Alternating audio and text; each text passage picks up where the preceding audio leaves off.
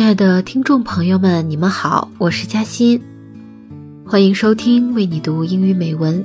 我在西安向大家问好。五一的西安成为全国人民的旅游热门地，你们有来过吗？来过的朋友可以在评论区和美文君聊聊你们的西安之行哦。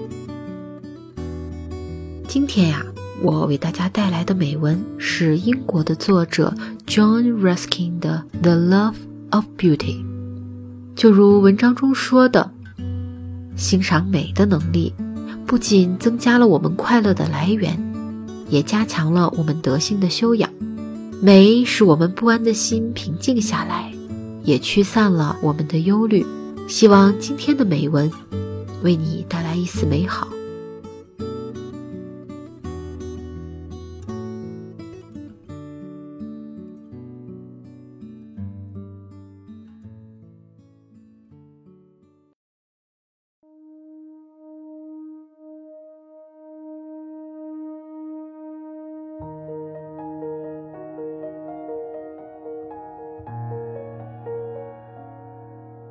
The love of beauty. The love of beauty is an essential part of our healthy human nature.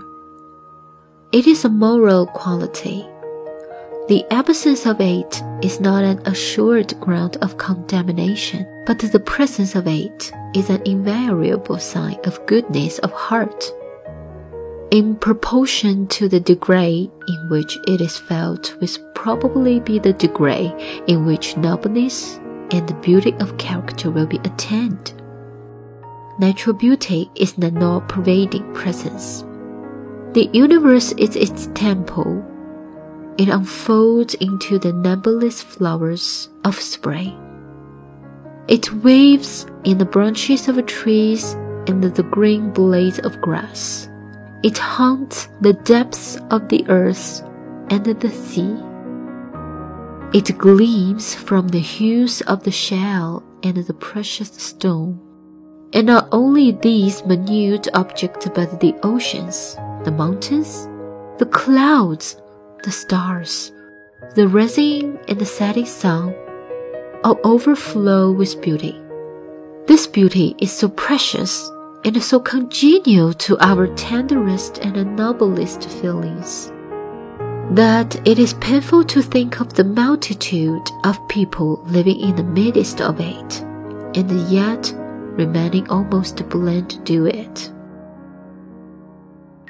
All persons should seek to become acquainted with the beauty in nature. There is not a worm we tread upon, not a leaf that dances merrily as it falls before the autumn winds, but calls for our studies and admiration.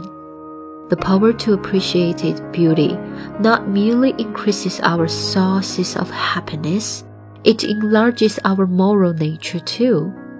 Beauty calms our restlessness and dispels our cares. Go into the fields, not the woods.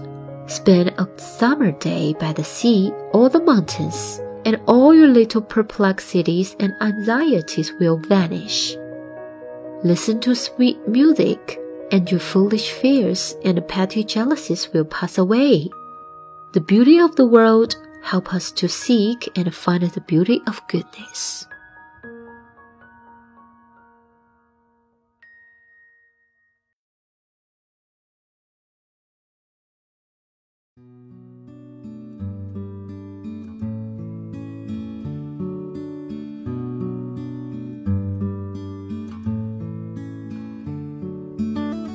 岁月漫长，偶尔还是需要给心放个假，不如静下来，慢下来，听听放松心境的音乐，看看门口那微小却每天都在努力生长的花草树木，去认识大自然之美。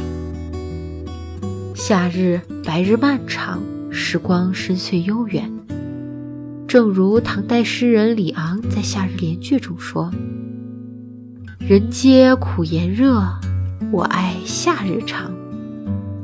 是的，让我们向北而生吧。今天的节目就到这里了，我是你们的主播嘉欣，下次节目见。